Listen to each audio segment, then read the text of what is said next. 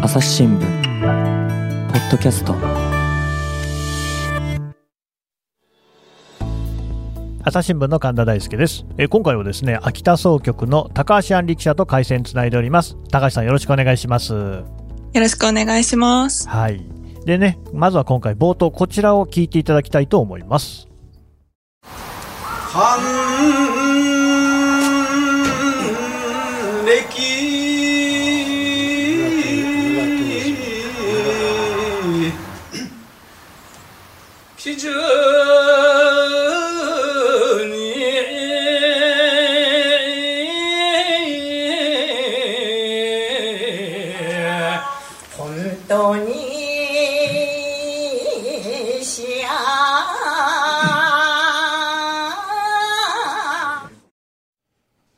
えー、ということなんですが、なんでしょうね、まあ、男性と女性の声聞こえてきまして、ん私の知ってる範囲だとつ、詩吟みたいにね、聞こえましたけれども、えーと、高橋さん、これ何ですか？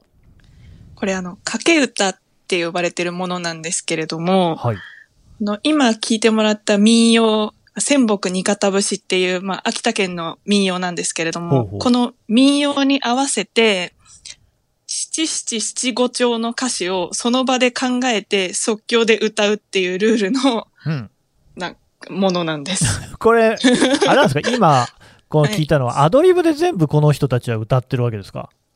そうです、そうです。あの、出場、まあ、大会なんですけれど、掛け歌大会なんですけど、はい。出場者の人が、まあ、二人、二人一組で舞台に上がって、はい。で、まあ、片方から始めて、こう、七七五で、もううんお互いになんか歌を、の応酬をし合うという。あの、節回しというか、このメロディー、メロディーっていうのかな、ええ自体はみんな一緒なんですか？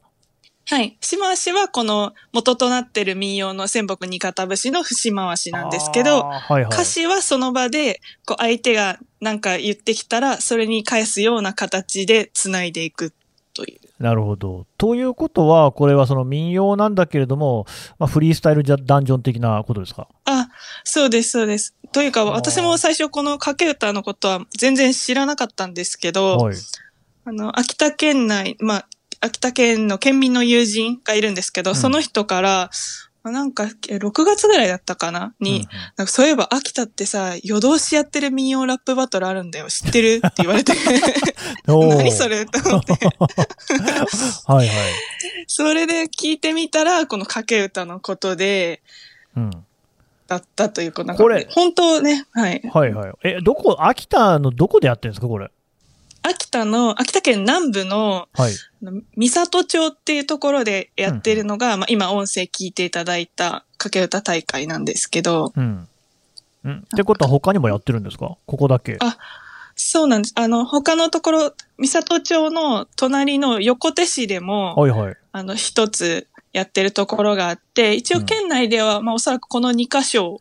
しかなくって、多分全国でも、もう掛け歌大会的なことをやってるのはほぼないと言われている。レアないやいや、全国でもって言いますけどね、あの、私も愛知県出身ですけど、全くこういうことは聞いたことがないですけれども、はあはい。まあ、そもそも民謡自体がね、やっぱりね、身近なものではなくなっているっていうところだと、あれ、ちなみに高橋さんはご出身はどちら、私は東京です。あ、東京。東京だと当然民謡とかやっぱりね、周りにはないですよね。そうですね。まあ、ただ、秋田に来てから、確かになんかやたら民謡聞聞くっていうか、その民謡に何か絡めること多いな、とは思っていて、うん。なんか、あの、例えばその塩分の少ない食事を心がけましょうみたいな秋田県の施策があるとして、うん。なんかそしたら、じゃあ減塩温度という民謡を作りました。とか、なんか、秋田県の新しいお米、ブランド米が今度、咲き誇れっていうのが、秋田小町の次としてデビューするんですけど、それも、咲き誇れ温度作りましたって言ってうん。民謡なんですよ。あ あー、やっぱちょっと生活に根付いてるっていうところなんですかね。そうですね。まあ多分、あの、農業が盛んなところで、まあずっとね、農作業しながら民謡を歌ってきたっていう歴史からだと思うんですけれども、何かと、なんか民謡で PR したりとかってう。いうのが、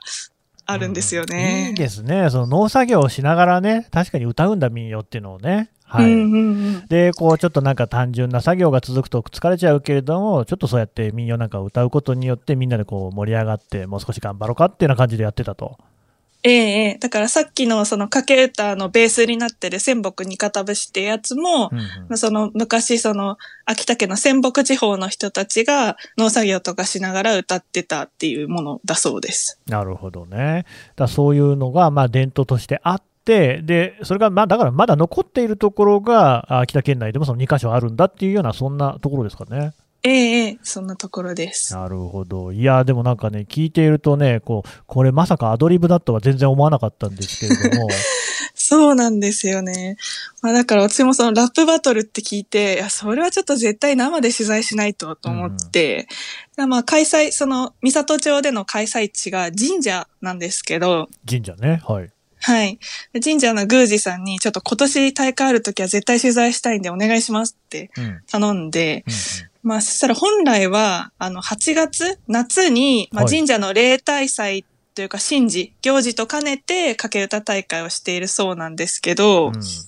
まあコロナでなんやかんや延期になったりとかし、ええええうんで、結局、あの、11月、あの、秋になってから特別大会っていう形で今年は開かれることになりました。特別大会？はい。えー何が特別なんですか？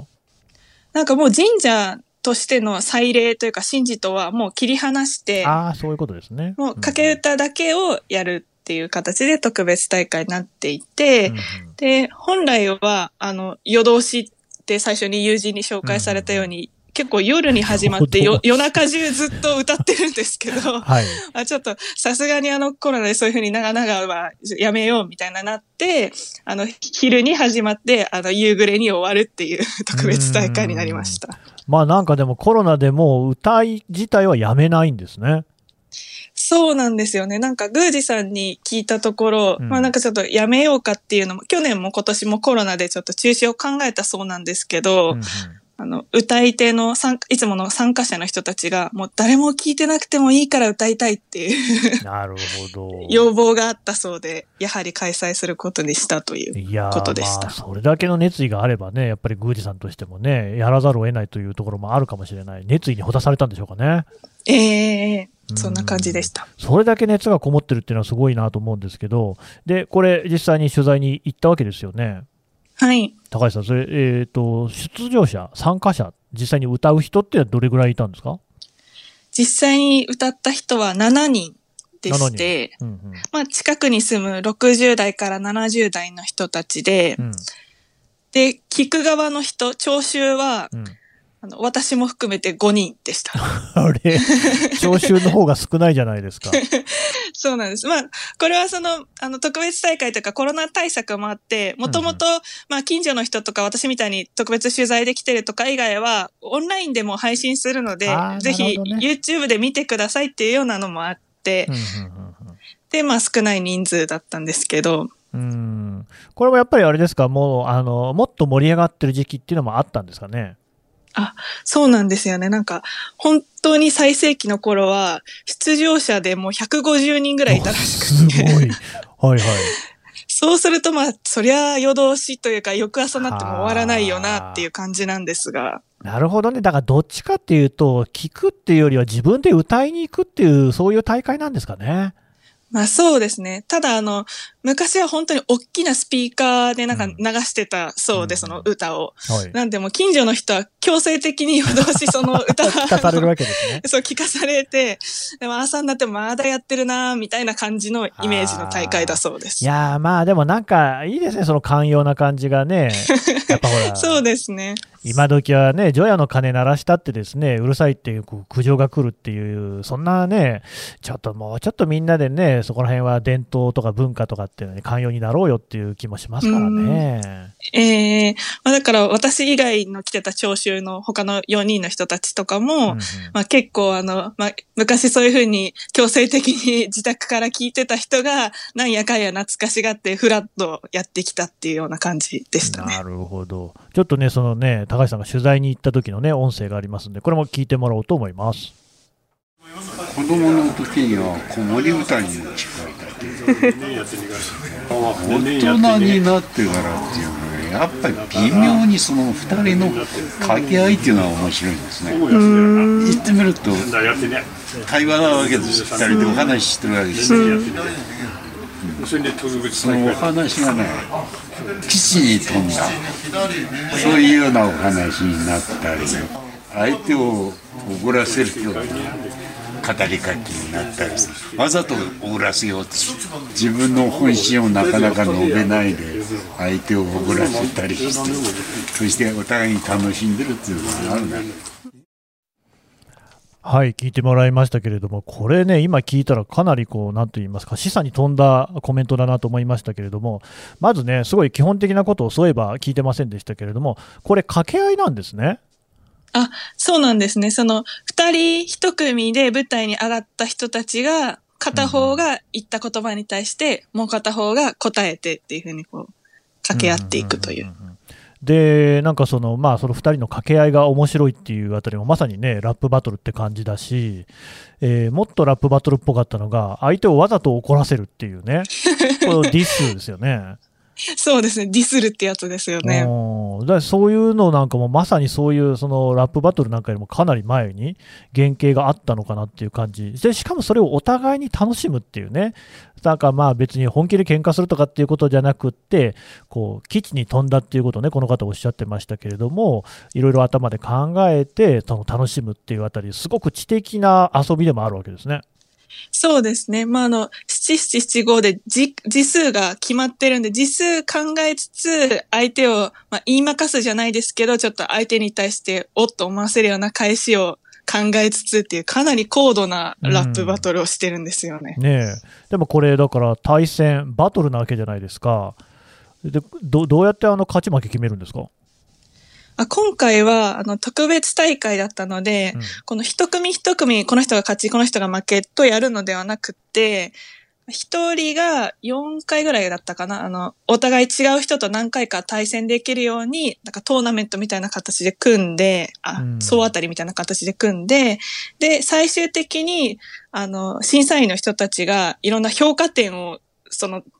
掛け合いごとにつけてるんですけど、総合点が高かった人を最後優勝にしようっていう、そういうルールでした。なるほどね。で、まあね、ちょっとあの、記事の方にですね、えーこの戦いの経過といいますか、が書いてあるので、ちょっとね、今私読んでみますね。えっ、と、1回戦の1組目のこうバトルなんですけれども、え私とあなたは同期の桜だ、掛け歌の花を咲かせましょうよっていうことを、まず最初のね、先行の人がおっしゃったと、歌ったと。で、そうするとこれにかぶせるようにですね、対戦相手が、春の桜は元気が良いが、今の我々枯れ葉ですっていうふうに返したと。そうなんですよね。まあ、この人たち、その同期の桜で本当に同期なんですけど、うんまあ、幼馴染み、まあ、近所の人がみんなこういうふうに誘い合って、あの、出場してくるので、結構お互い幼馴染み同士で対戦したりするんですよね。うんうんうんうんだからこうお互いこの方はね、70歳ってことですもんね。ええだからまあ、今の我々枯れ葉ですっていう、やや自重気味にその辺をちょっと面白おかしく言ってみたと。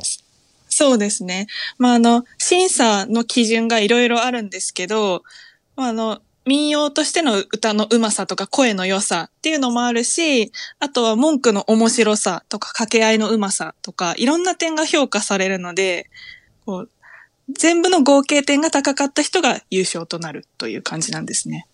でね、その後にね、記事で紹介されてるのが、これ2回戦なんですけれども、このね、大会で唯一7人のうちの1人、女性のね、出場者がいらっしゃったと。で、この女性出場者と、昨年の優勝者のですね、男性とのこのバトルなんですけれども、男性の方がですね、もういきなり、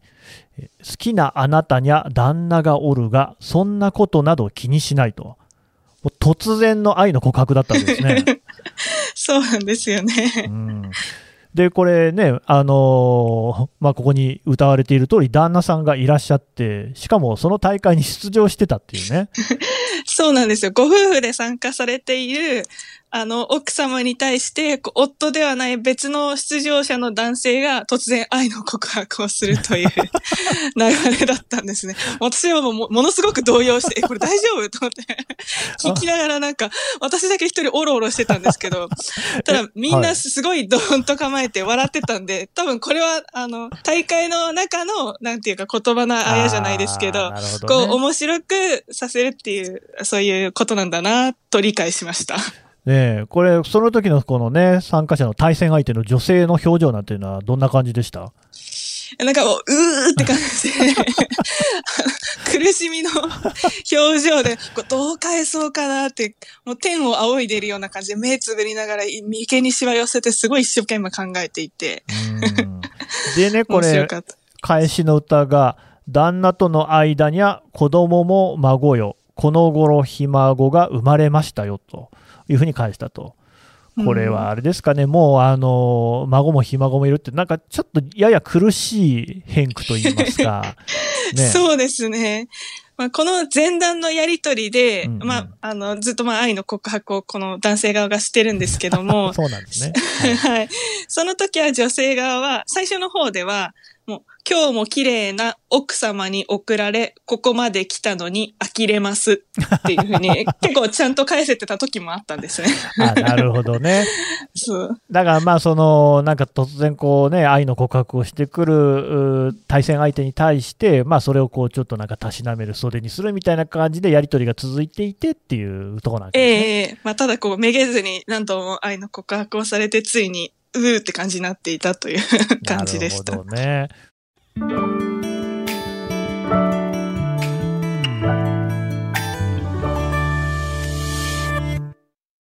忙しい時でも大事なニュースはチェックしたい。それなら朝日新聞デジタルの紙面ビューアーとポッドキャストはどう？紙面なら見出しの大きさで大事なニュースが一目でわかるしポッドキャストは通勤中でもながら聞きできるよ。いつでもどこでも。朝日新聞これあとだからあれですねこうやって読んでみて分かりますけど普通にその、まあ、現代語っていうか誰でも分かる言葉で喋る歌にするってことなんですね。そうですね。あの、まあ、民謡の節に載せてるんで、聞きながらだと、まあ、若干なんか、えーっと、今こういう風に言っててみたいな感じで、ちょっと考えながら聞かないといけないんですけど、うんうんまあ、そんなになんか、あの、何言ってるかよくわからないっていうわけではないので、十分、あの、全く知らない人が飛び込みで聞きに行ったとしても、あの、楽しめるっていう感じです。ちょっとせっかくなんで高橋さん他にもどういう例があったのか教えてもらえませんか？あ、そうですね。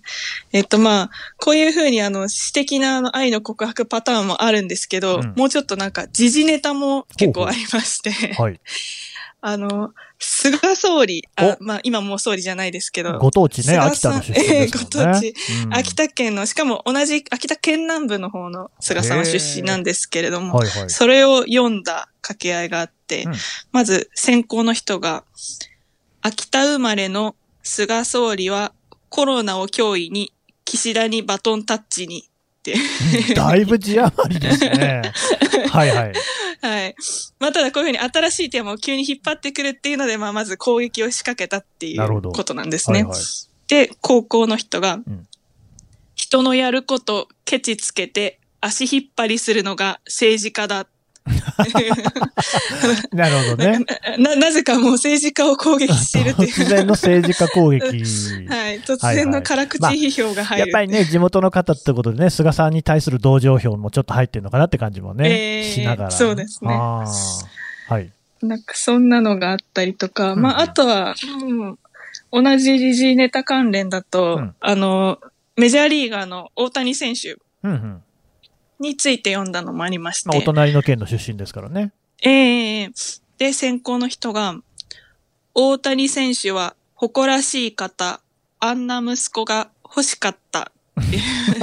まあ、あの、多くのお母さんがそう思ってると思いますけどね。はい。はい。で、返しの人が、大谷翔平は笑顔がいいね。それにグラウンドのゴミ拾うよ。あ、それも素晴らしい、貧困法制な人ですからね。い。や、今、あの、こうやって読み上げると、なんていうか、あの、え、こんなもんなのってなっちゃうかもしれないですけど、皆さんその場で急に言われて、ね。急に歌いながら返してるんで、こうでもこう、ねすごい高度で。いまたしかもさっきの節回しに乗せてるわけでしょ？や、そうです、そうです。で、歌の上手さも評価されてるんで、ちゃんとうまく歌わないといけけないっていう。大谷のみたいなこと言ってるわけ うんでしょそうそう。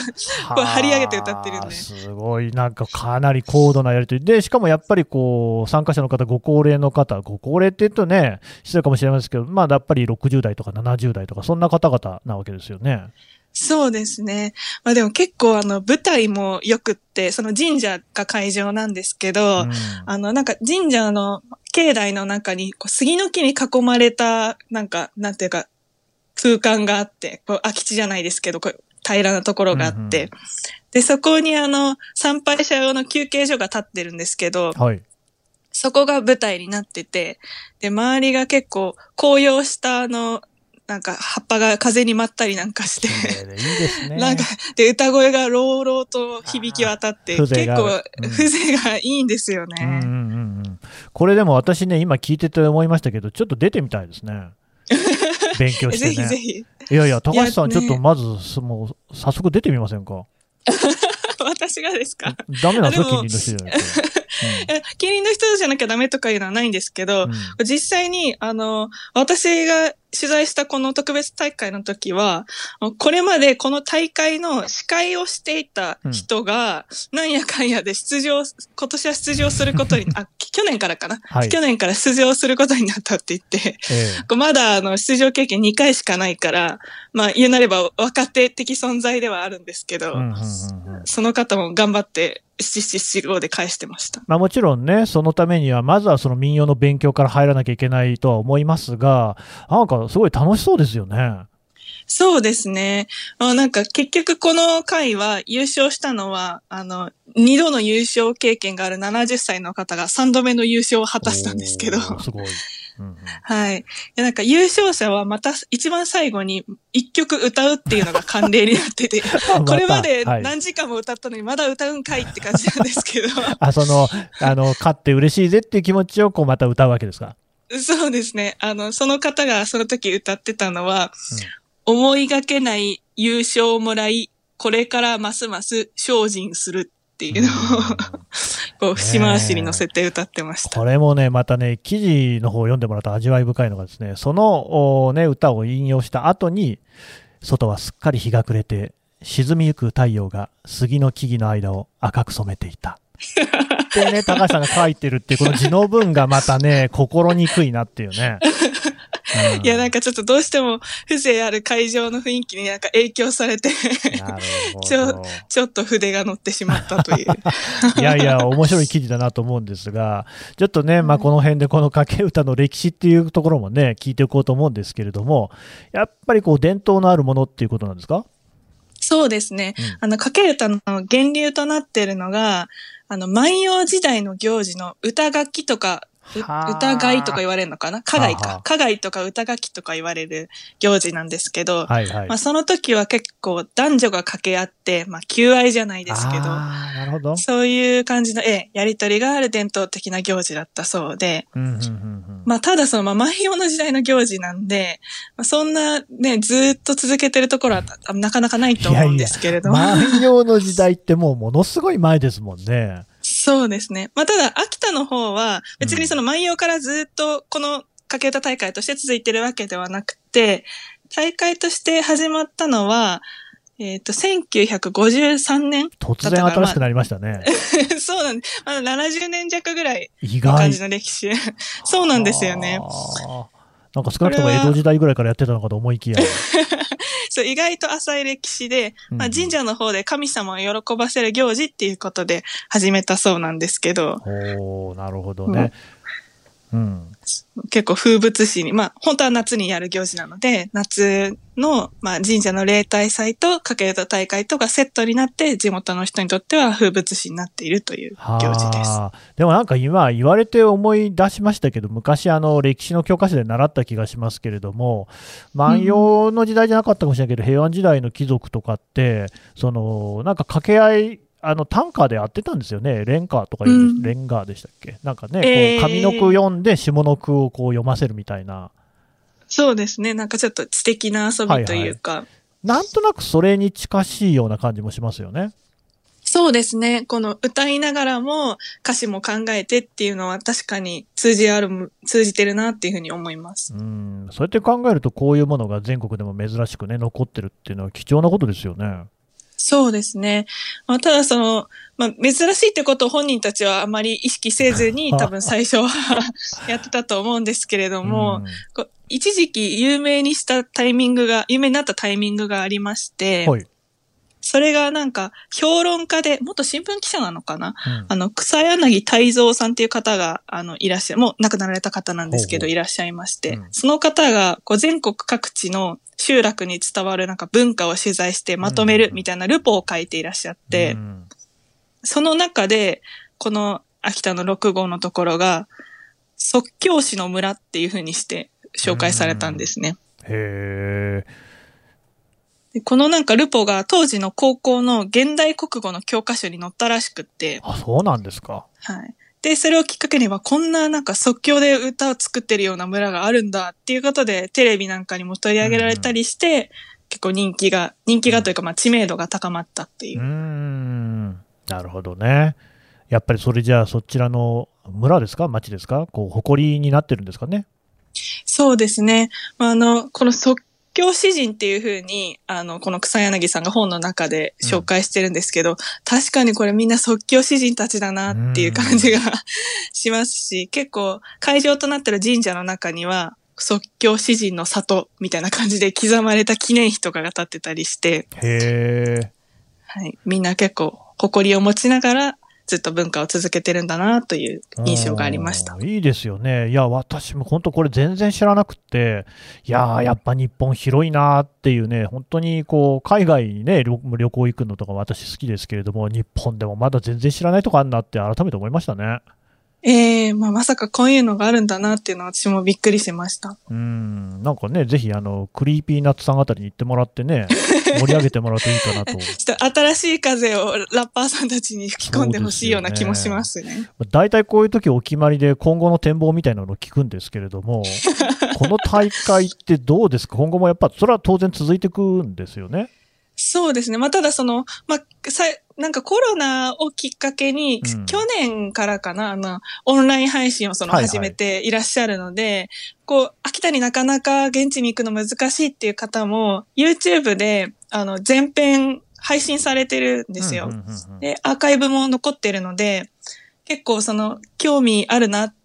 思った方から広がっていくこの裾野ができつつあるんじゃないかなって思ってます。若手の後継者育成みたいな話はないんですか？分かっていなかったですうね。ん なかなか難しいのかもしれないですけど、まあ、ただその聴衆側の人、聞く側の人たちは結構まあ40代ぐらいの方いらっしゃって、はいはい。やっぱなんか声聞こえてくるとやっぱちょっと聞きに行こうかなって思ってみたいな風におっしゃってるので、まあそういう方がもう何年かしたら歌う側に回ったりもするのかなとはこれ。ね、全然可能性あると思うんですよね。あのやっぱね、今、その60代、70代って言っても、もうほとんど現役世代っていう風な言い方もできると思うんですけど、私なんかもね、今40代で、で、これから年取っていくわけじゃないですか。そうなった時にやっぱりね、ラップバトルはやっぱしんどいわけですよ。ちょっとこう、リズムに乗るのもライムを踏むの、これなかなかね、難しいものがあるけれども、これぐらいのこのスローペースであれば、もういけそうかなっていうふうにやっぱは思うんですよね。そうですね。まあやっぱこのベースとなってる仙北新潟節が選ばれてるっていうのも、このゆっくりした節回しが特徴的だからこそ、こう考える余裕があるってことで、これに乗せて、うんあの、続いてるようなので、まあなんかこう、新しい趣味として、あそうそう。どなたか開花、才能を開花される方いらっしゃらないかなと思ってます。ななんか結構普通に流行るような可能性あるんじゃないかと思いました。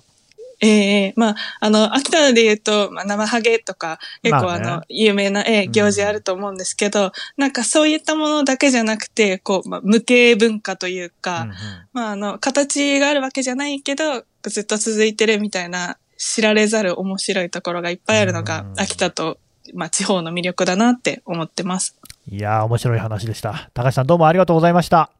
ありがとうございました。